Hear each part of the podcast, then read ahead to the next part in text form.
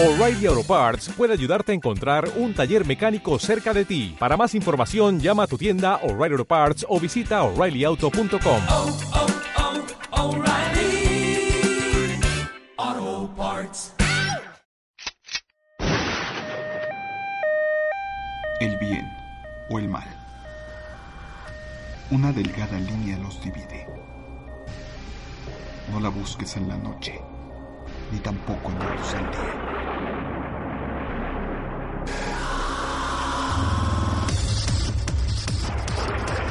Asesinos, psicópatas, mentes malignas, todo eso. Un viaje retorcido dentro de la naturaleza humana.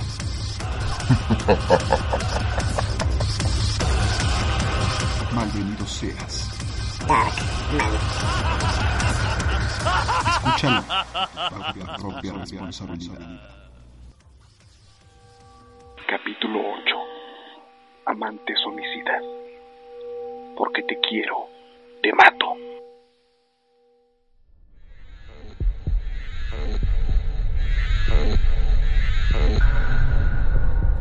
Podría amarte con pasión y con los ojos cerrados, y podría besarte con orgullo ante mis instintos anhelados, pero no olvides que soy mortal, y en el sueño del romance viene la pesadilla del desamor. Y como podría amarte, podría odiarte. Y como podría besarte, podría maldecirte. Es un juego entre vida y muerte, entre amor y odio. Tú eres de los que aman, de los que odian, o de los que aman odiando, u odian amando.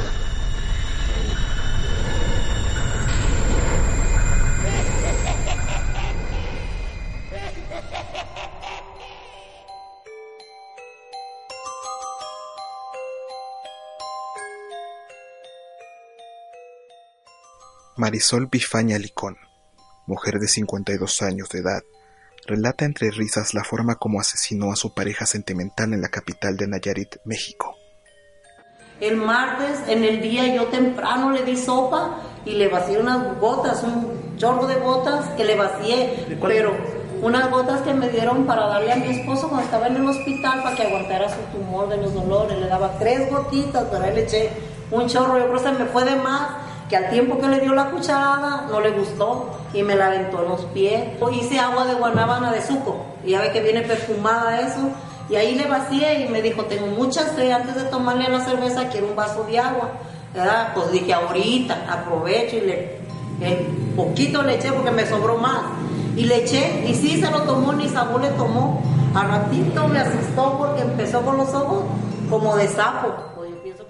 La culpable del asesinato fue detenida por la muerte y mutilación de David Cepeda Rodríguez. Alguien le dio gotas para dormir, asfixió y propinó un golpe en la cabeza. Le vacié lo que te faltaba en el pomo y se la tomó ni chistó. Dije, ahora sí, a tu madre, ¿verdad? Y me fue al patio. Dije, ¿qué? Agarro el machete y le mocho la cabeza. No, dije, pero pues un chingo de sangre, ¿verdad? Dije, no. Y me fui. Dije, ah, el martillito que acabas de arreglar es especial.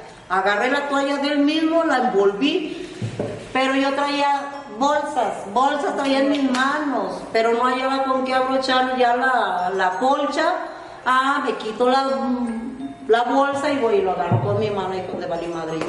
Entonces yo como a la una me fui, porque no quería morirse. Todavía echaba patadas y todo, pero ya no se podía mover. Fui y agarré una bolsa de eso y se la puse la que traía en la cabeza. Y ya lo dejé, ¿eh? ya lo dejé. Las autoridades encontraron el cuerpo del hombre en un lugar distinto a donde fueron halladas sus extremidades. Y a las 5 de la mañana me levanto, dije, esto es antes de que mi niña se dé cuenta. Fui, pero tenía un costal de esos de, de tela, de mezclilla. Pero ándale que ya lo tenía embolsado, pero no cabe. Le sobraban las patas. Dije, no, pues, vienes, ¿verdad? Para que quepas bien. Y pues le moché las patas, para que cupiera bien en la, en la bolsa. Cuando dos personas contraen un compromiso, se pensaría que sería para toda la vida y que tendrían una relación perfecta. Entonces, ¿por qué se dan casos como estos a diario? Y a él lo agarré, lo abracé, lo envolví en una toalla, o sea, me lo tapé la toalla bien hediondo ya, y lo agarré así y lo que pude, lo subí al triciclo la mitad. Entonces ya paro el triciclo y pues ya da vuelta, solito dio vuelta, pero resulta que el triciclo se le caía la llanta. Entonces cada ratito levantaba el muerto para poderle poner la, la llanta. Entonces yo mi tirada era tirarlo lejísimo, ¿verdad? Pero ya no pude y lo aventé.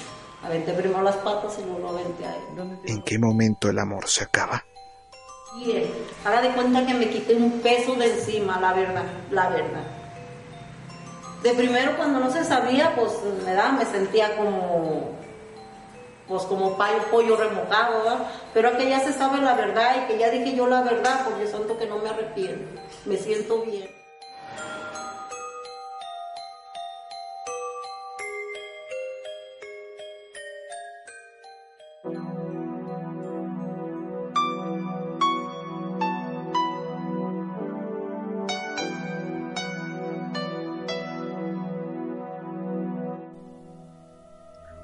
Dices cuando él te golpea que no te importa, porque cuando él te hiere te sientes vivo. ¿Es eso? Si pudiera quedarme cuando la noche te despierta, quedarme y el día mantendría su confianza, quedarme y la noche sería suficiente.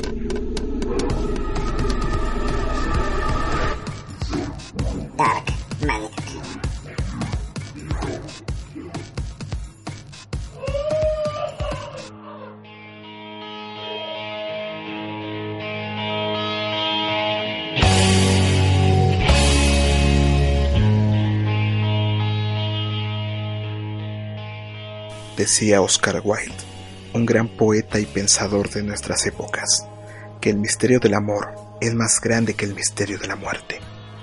Es una de las frases favoritas de Dar Maxon y que siempre utilizo para ejemplificar cómo son de contrastantes las emociones. Pues la muerte nos puede llevar a pensamientos de término, pero el amor, en el amor no pueden existir esos términos. Todo lo que se va te deja una marca a final de cuentas va a subsistir de una manera positiva o negativa, pero eso dependería de ti para el resto de tu vida. El amor es positivo, pero cuando se mezcla con los lados oscuros del ser humano, puede convertirse en acciones verdaderamente atroces. Y de esas acciones, te pondré algunos ejemplos el día de hoy. Te invito a que me mandes tus mensajes a la dirección de Facebook que tantas veces he descrito, Darmaniac César. Y también a que me dejes tus mensajes de voz en mi WhatsApp. El número es 55 13 96 21 49. Espero que estés preparado para lo que vas a escuchar a continuación. Como sabes, siempre te doy los lados positivos y negativos de las historias. Y eres tú el que intenta encontrarles una lógica, esperando que en ninguno de los casos o de las decisiones afecte con algún problema que estés teniendo en tu vida o con alguna relación estable o inestable. Malvenidos sean. Esto es Dark Magnetic.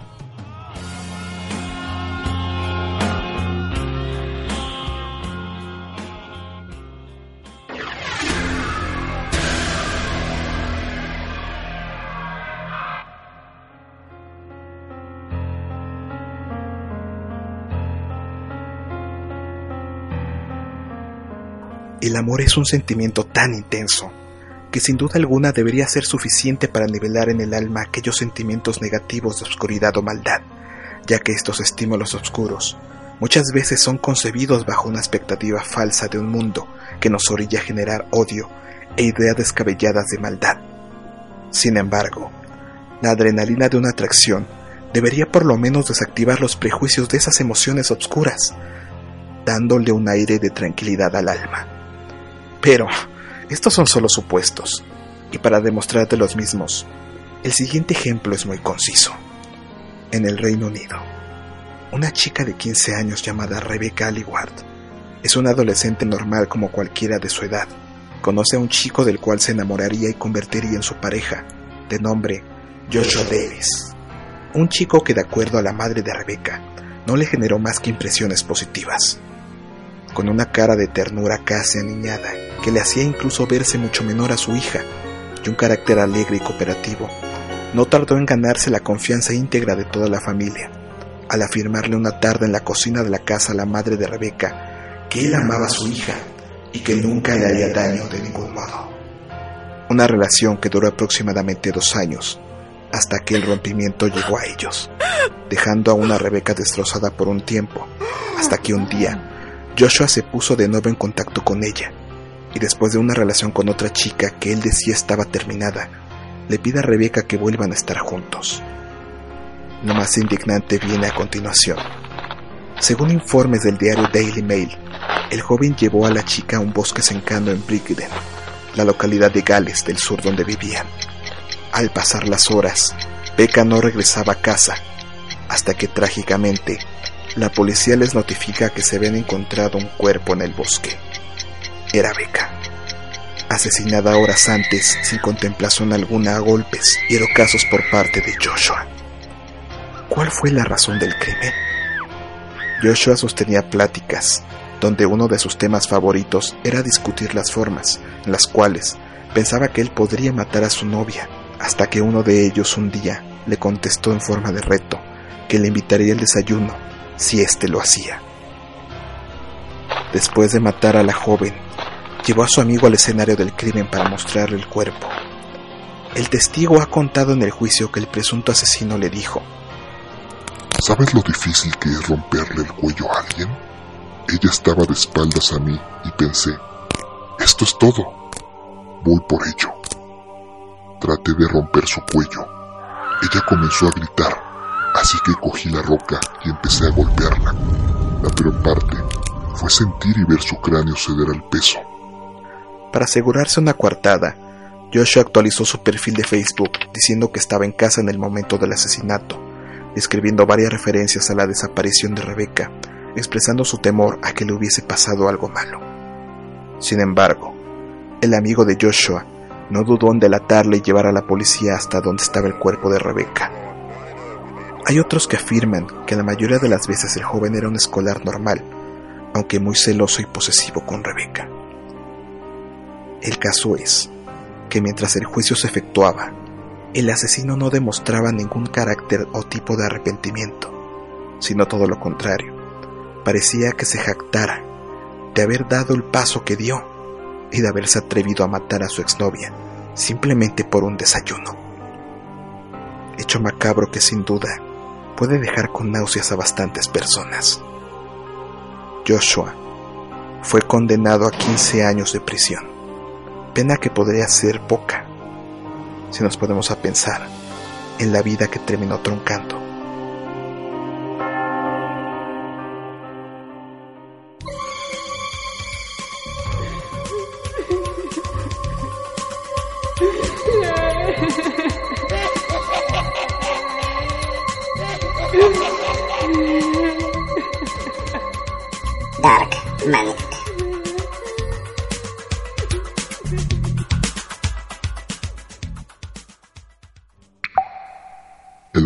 Amor lo manda el cielo.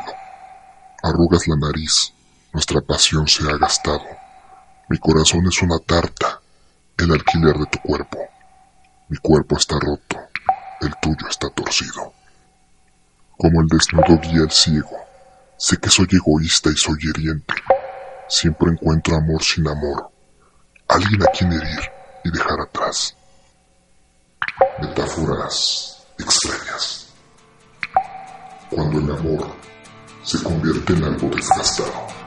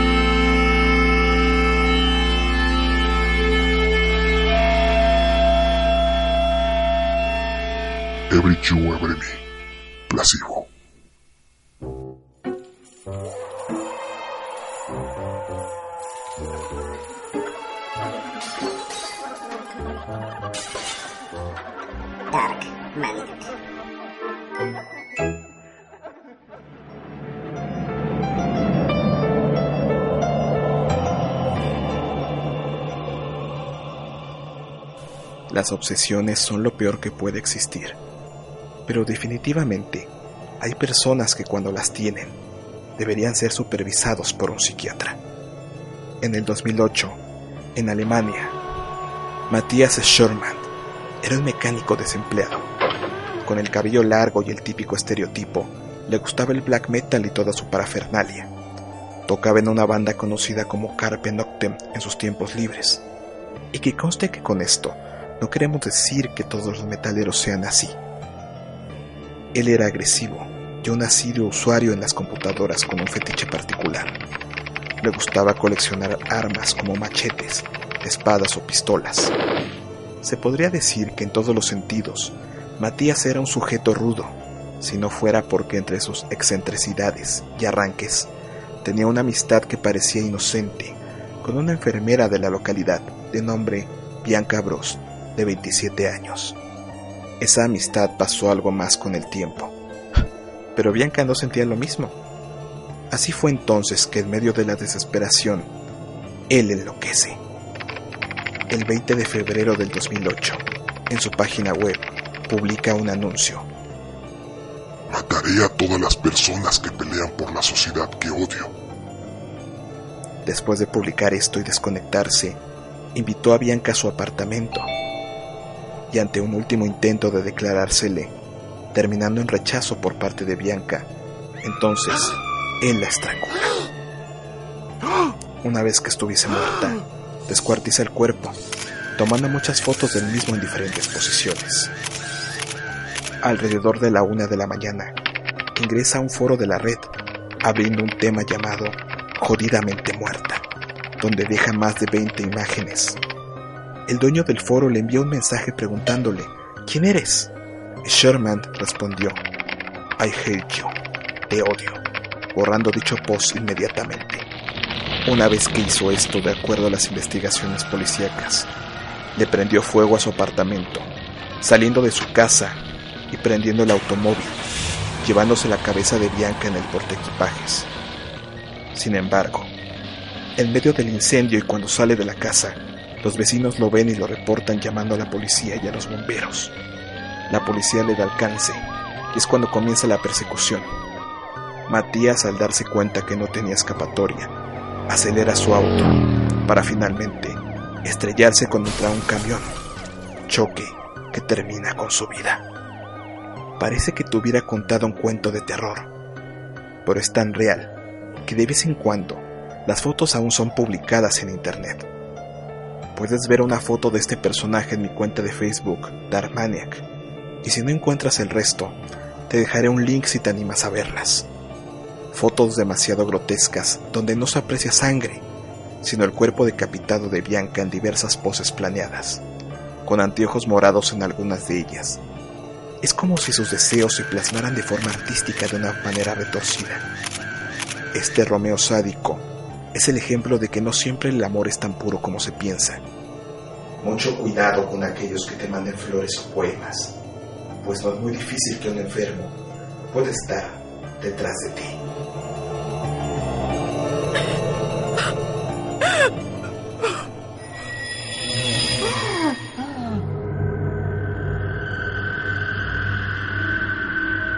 Año 2014. Amber Lynn Coplin sostiene una discusión en su cuarto con su novio David Kalak, la cual es escuchada desde otra habitación por el hijo adolescente de Amber, sin pensar en más que en una simple pelea. Los testigos también indicarían haber escuchado una discusión violenta y sonoros ruidos de golpes en el piso y de otro tipo que provenían del apartamento en la ciudad ubicada al oeste de Seattle.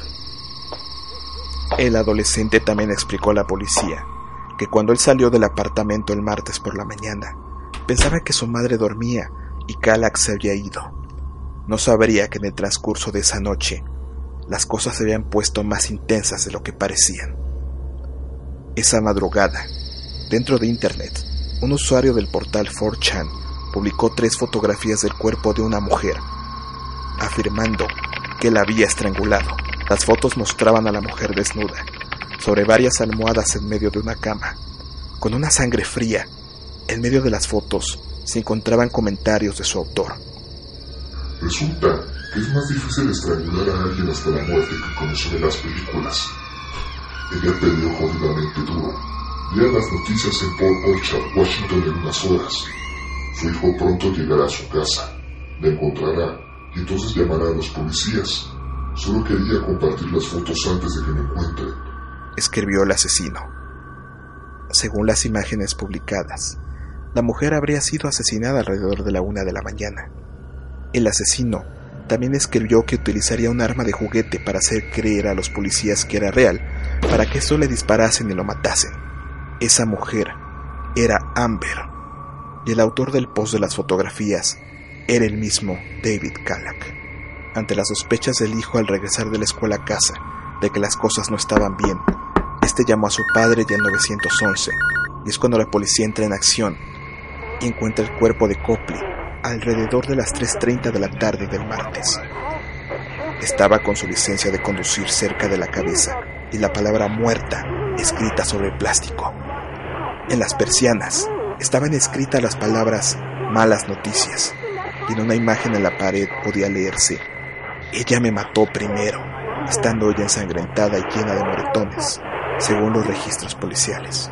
Cuando se entregó, agentes de Wilsonville, Oregon, encontraron una comprometedora nota escrita por el hombre que decía, Yo maté a Amanda Copley. La estrangulé con las manos, luego con un cordón de zapatos. Yo no tenía ninguna razón, más allá que estaba borracho, y ella me enfadó. Escapar de los policías fue tan divertido. firmaba las iniciales D. K. A Calac se le impuso una fianza de 2 millones de dólares, pudiendo enfrentar incluso la pena de muerte. Los medios de difusión brindan hoy día muchas posibilidades. Sin embargo, es tétrico que el amor trascienda en una forma tan cruel y termine en imágenes públicas dentro de un foro. Calac actuó de una forma sádica. Pero, ¿te imaginas cuántas historias de este tipo nos están gestando de una manera similar o cruel en este mismo momento alrededor del mundo?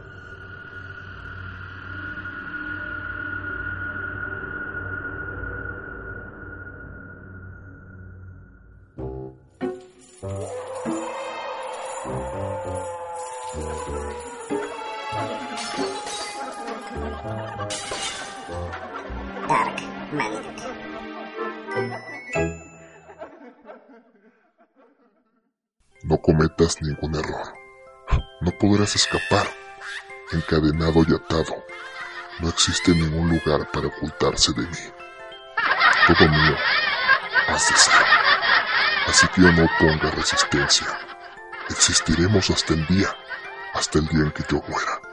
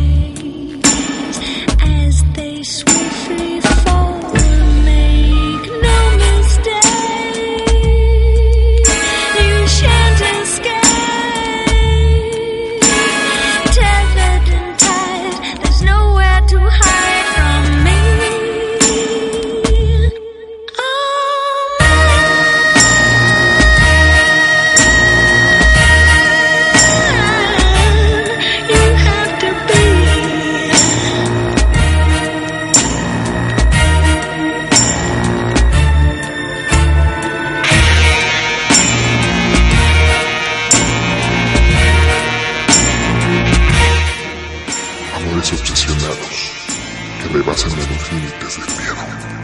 All Mine, Otis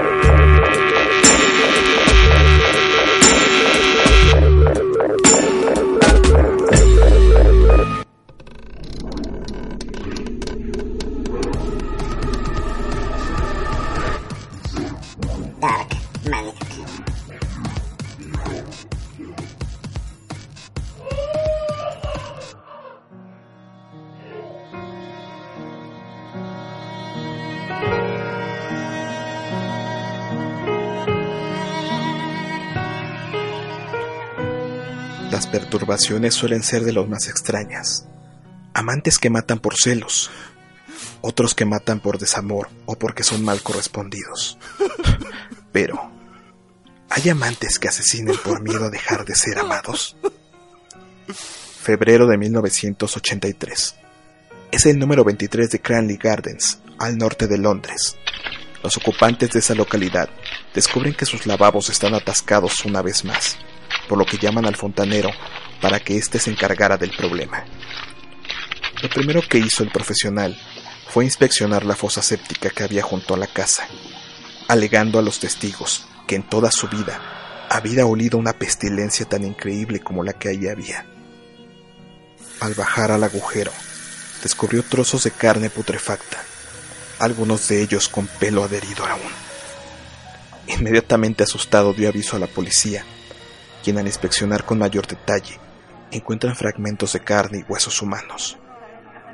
Los vecinos no daban crédito a lo sucedido, pero entre todos ellos, uno fingía su sorpresa. Dennis Nielsen, un hombre de 37 años, delgado, con anteojos, una mirada un tanto inteligente, fija y penetrante. Cuando la policía comienza a tomar pesquisas, llegan a su casa un miércoles 8 de febrero, cuando los agentes le dicen de los restos hallados. Su expresión es, Dios mío, qué espanto. Pero en esa expresión, uno de los oficiales detecta algo raro, y es entonces cuando lo comienza a cuestionar varias veces, hasta que en una pregunta lo invita a que le diga en dónde están los restos que hacen falta. Es entonces cuando Dennis le contesta. Dentro de dos bolsas de plástico en el armario. Venga, se los voy a enseñar. Ante tal respuesta, atónitos, los oficiales le preguntan si se trata de un cadáver o dos, a lo que él responde encogiéndose de hombros con una resignación, que era una historia larga, y que mejor se los contaba en el carro, mientras era conducido a la comisaría de policía. Confesó que ya imaginaba que iba a ser detenido al llegar a casa, pero que decidió resignarse a esa suerte, porque era inevitable. Ni siquiera se tomó la molestia de deshacerse de los restos humanos que quedaban en su apartamento. Reconoce también haber pensado en el suicidio, pero que desecha la idea porque si moría, nunca sabría lo que había hecho. Mientras él habla, demuestra un autocontrol y una frialdad que desconcierta totalmente a los agentes, pensando que ante ellos tenían a un verdadero psicópata. Pero Dennis los intenta tranquilizar, diciéndoles que él trataba de ser imparcial para que su testimonio fuese lo más objetivo posible, es decir, les estaba tratando de evitar la pena y el trabajo a los oficiales, que si daba rienda suelta a sus sentimientos de arrepentimiento, le costaría mayor trabajo a la policía poder entender el porqué de sus acciones. Nadie debe verme llorar por las víctimas.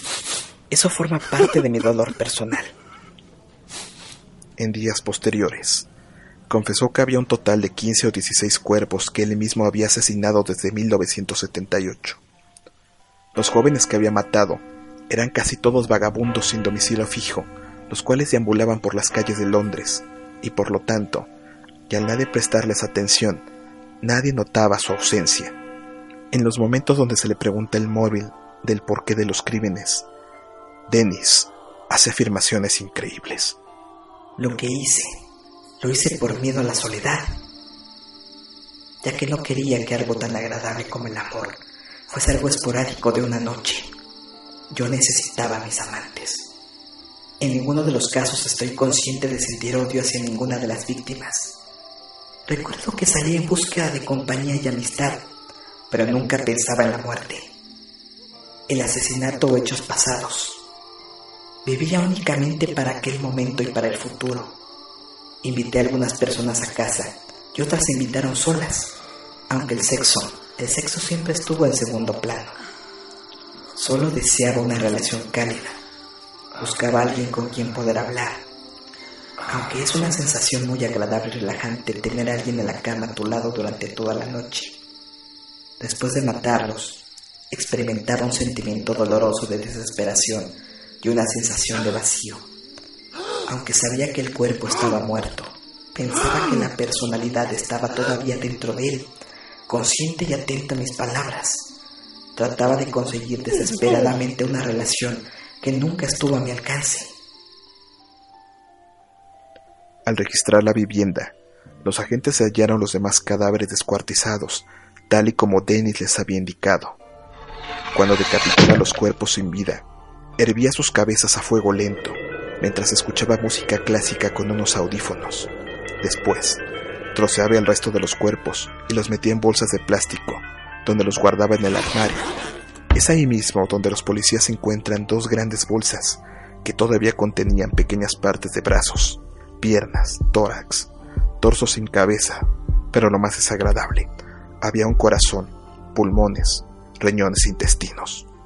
El asesino solitario fue condenado a cadena perpetua. Sin duda alguna, sus palabras y su forma de actuar rayan entre la línea de lo grotesco y lo poéticamente sublime. En sus declaraciones, enseñó voluntariamente varios textos que había escrito a modo de diario entre asesinato y asesinato. Algunas de sus palabras las dejo a continuación, para que dentro de tu cabeza sean asimiladas como las consideres pertinentes. Le puse al joven que acababa de matar su ropa y volví a taparlo. Entonces me bañé, me metí en la cama con él, lo acurruqué contra mí abrazándolo y empecé a explorar su cuerpo por debajo de las sábanas. Entonces me di cuenta que estaba ya frío y entonces mi excitación desapareció. Al día siguiente lo coloqué en el suelo de la cocina y decidí descuartizarlo. Me resultaba imposible hacer nada que pudiese estropear aquel cuerpo maravilloso. Aquí, en el umbral de la abundancia, nada hay ahora. Solo tú en mis brazos, más unas figuras sombrías que se acercan con algunas formalidades para hacerte entrar en su sistema y yo. Pienso en tu vida solitaria. Pronto será mañana y se meterán en otros asuntos. La intimidad no tiene fronteras que no puedan ser franqueadas en nombre de la ley. Puede ser que cuando mataba a aquellos hombres me matase a mí mismo, pues me quedaba de pie muy apenado y sumido en una profunda tristeza, como si acabase de morir un ser muy querido.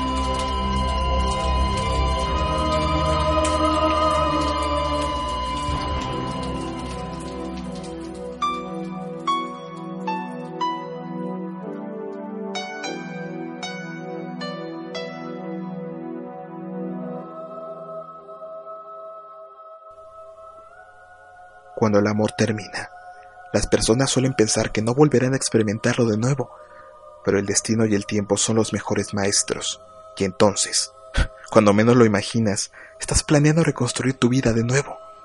Sin embargo, si existe algún obstáculo para que esa nueva relación se lleve a cabo, lo más común en medio del éxtasis de la pasión es luchar por eliminar a los obstáculos. Pero, ¿qué pasa cuando se considera como obstáculo a un ser humano y en específico a un hijo? En Tijuana, México, Karina Luna Sandoval, de 26 años, es condenada a 42 años de prisión junto a su novio, Gonzalo de Río Hernández, de 23, por el asesinato de Miguel Saúl Ventrar Luna, hijo de Karina, de escasos 7 años. En un hecho escalofriante, la mujer planeaba entregarle de cumpleaños a su ex y padre biológico del niño el cadáver del pequeño con dos propósitos. El primero, darle un regalo que no pudiera olvidar jamás, y el segundo, reconstruir su vida sin hijos con su actual novio. Sandoval y Hernández planeaban irse a vivir juntos al estado de Zacatecas y empezar una nueva familia. Karina Sandoval esperó el día del cumpleaños de su expareja y padre del niño, identificado como Miguel Beltrán, para matar al chico. ¿Qué mejor regalo para él que su hijo esté muerto? Así le quedará en la memoria por siempre, le habría dicho la mujer a su pareja. Entonces, obligó a su hijo a esperar al padre en el patio de su casa, mientras ella adentro entretenía a la familia con la noticia de un embarazo ficticio, para que estos no prestaran atención al patio. Mientras tanto afuera, Gonzalo, novio de Karina, se acercó al chico sin que éste se diera cuenta, golpeándolo y apuñalándolo. El niño alcanza a gritar para pedir auxilio, lo que hizo que uno de sus tíos saliera de la casa para ayudarlo, mientras que el novio se escapaba. El pequeño fue internado en estado grave, donde murió días después. Tras el ataque, la pareja se encontró en un comercio, escondiéndose en un taller mecánico para partir a Zacatecas. Sin embargo, sus planes son frustrados por la policía, que los encuentra antes de que tan siquiera llegaran a su destino. ¿Qué clase de madre es capaz de sacrificar a su hijo solo por encontrar el amor con una nueva pareja? ¿Qué clase de mente puede mezclar una ilusión romántica con pensamientos de destrucción y dolor hacia otras personas y más, hacia la muerte de un inocente niño? Solo una palabra. Esta pareja no son seres humanos. Al punto de vista, sin formalidades médicas ni técnicas, son un par de monstruos.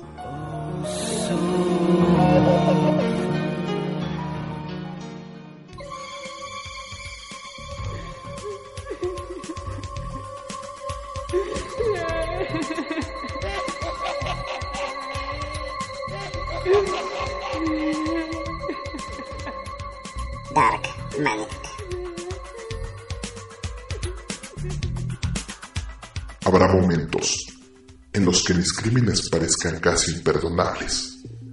Me he entregado al pecado porque tienes que hacer esta vida soportable. Pero cuando creas que ya tengo suficiente de tomar de amor, beberé otro río más y haré que merezca la pena. Haré que tu corazón sonría.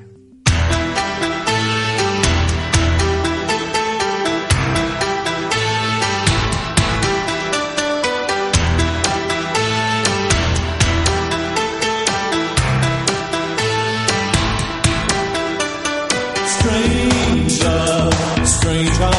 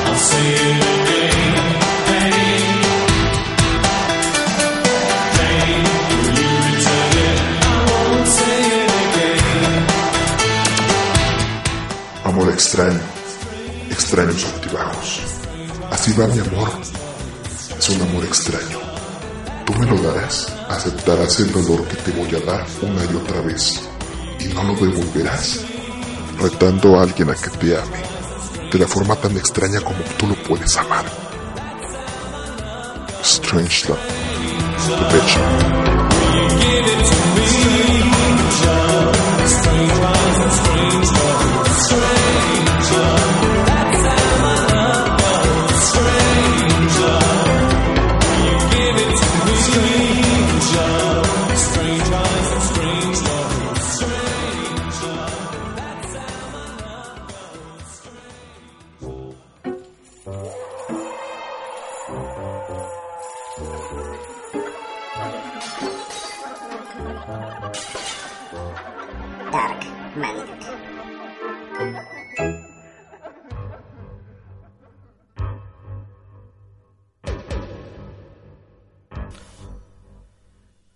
Amores extraños y demenciales, que fingen una cosa, pero a la menor oportunidad te blanden literalmente un cuchillo en el corazón y te dejan sin cabeza.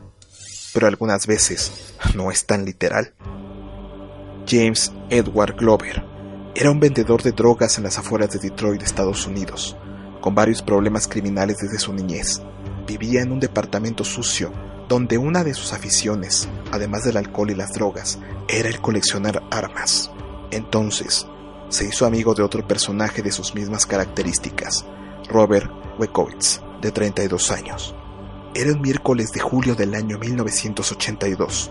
Robert llega al departamento de su amigo James, acompañado de su novia de 21 años, Janine Lynn Clark, chica con antecedentes penales desde muy corta edad.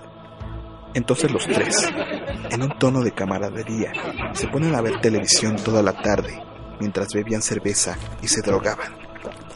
Después de un rato, James y Robert comienzan a discutir y los comentarios suben de tono, por lo que James entra a su habitación, sale con un arma en sus manos y sin mover palabras, le mete un tiro en la cabeza a Wekowitz, y mientras este se convulsiona, lo, lo remata con un cuchillo de cacería en la cabeza, ante la mirada incrédula, pero a la vez extasiada de Janine. Acto seguido, los dos se quedan viendo, y como si fuera una broma cruel, comienzan a reírse a carcajadas. Carcajadas que siguen de besos, que van subiendo de tono hasta que los dos terminan sosteniendo relaciones, mientras el cadáver, literalmente, los veía sentado en el sofá. Después de este crimen, seguirán tres días, dignos de una película barata de clase B, donde se dieron lujo, entre drogas, perversiones sexuales y atrocidades que son documentadas con demasiadas fotografías que se pueden encontrar en la red. Entre estas perversiones, le arrancan los órganos genitales y mientras se paseaban desnudos y veía la tele, le iban arrancando día a día trozos al cuerpo de Bekovitz mientras jugaban con ellos en sus actos sexuales. En la cocina lo decapitan y entre risa, Janine juega, se ríe. En el muro de mi podcast puedes encontrar una de la serie de las fotografías más macabras, en la cual colocan la cabeza decapitada encima de un cojín verde y con la mano cercenada le meten el dedo a la nariz, la cual mira a la cámara con los ojos abiertos. El cuerpo se iba poniendo negro, pero ellos seguían con su diversión. Pero ante las señales obvias de putrefacción, el olor alerta a los vecinos, los cuales llaman a la policía.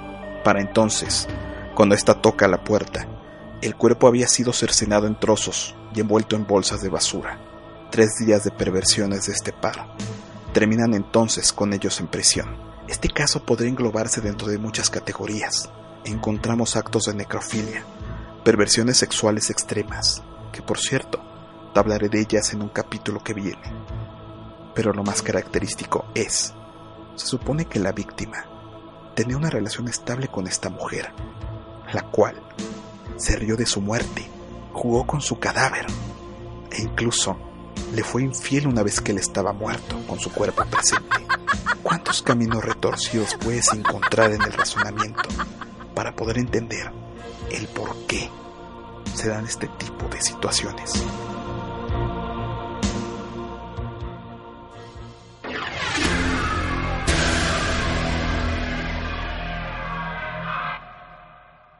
Como te mencionaba al principio de este episodio, las emociones positivas pueden convertirse en algo negativo cuando la mente que las posee está perturbada y corrompida y es capaz de ver en la ternura y en el romance señales más allá que lo llevan a los límites del infierno y la locura. Estos casos han sido un ejemplo de los cientos de casos que existen y las moralejas podrían ser muchas. Entre las más importantes podrá destacar que tengas cuidado de que cuando sientas romance o amor, efectivamente puedas sentirlo con todo el lado positivo, pero la persona que esté enamorada de ti no sea capaz de lastimarte de ninguna forma, ni mucho menos de las formas tan enfermas de aquellos monstruos que están allá afuera sin ser aún capturados. Y vienen cosas interesantes. Te hablaré de perversiones sexuales. Te hablaré de torturas de la Inquisición. Te hablaré de crímenes basados en drogas. Pero en el próximo capítulo, que espero me acompañes, te hablaré acerca de aquellas leyendas de Internet que en su entorno pierden ese lado fantasioso y oscuro y se convierten en verdaderas pesadillas reales.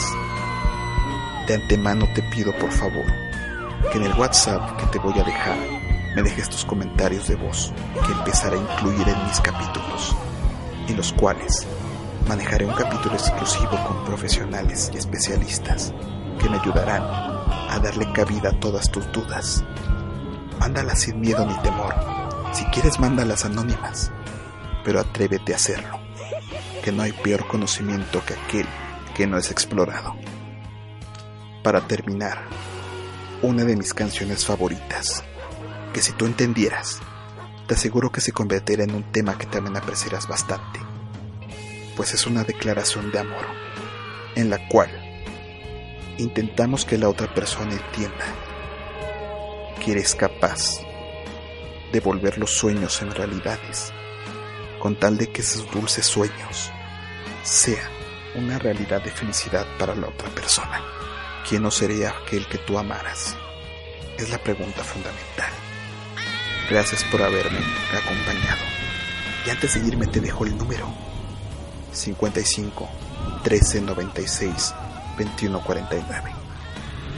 Puedes dejarme en mi WhatsApp todos tus mensajes de voz.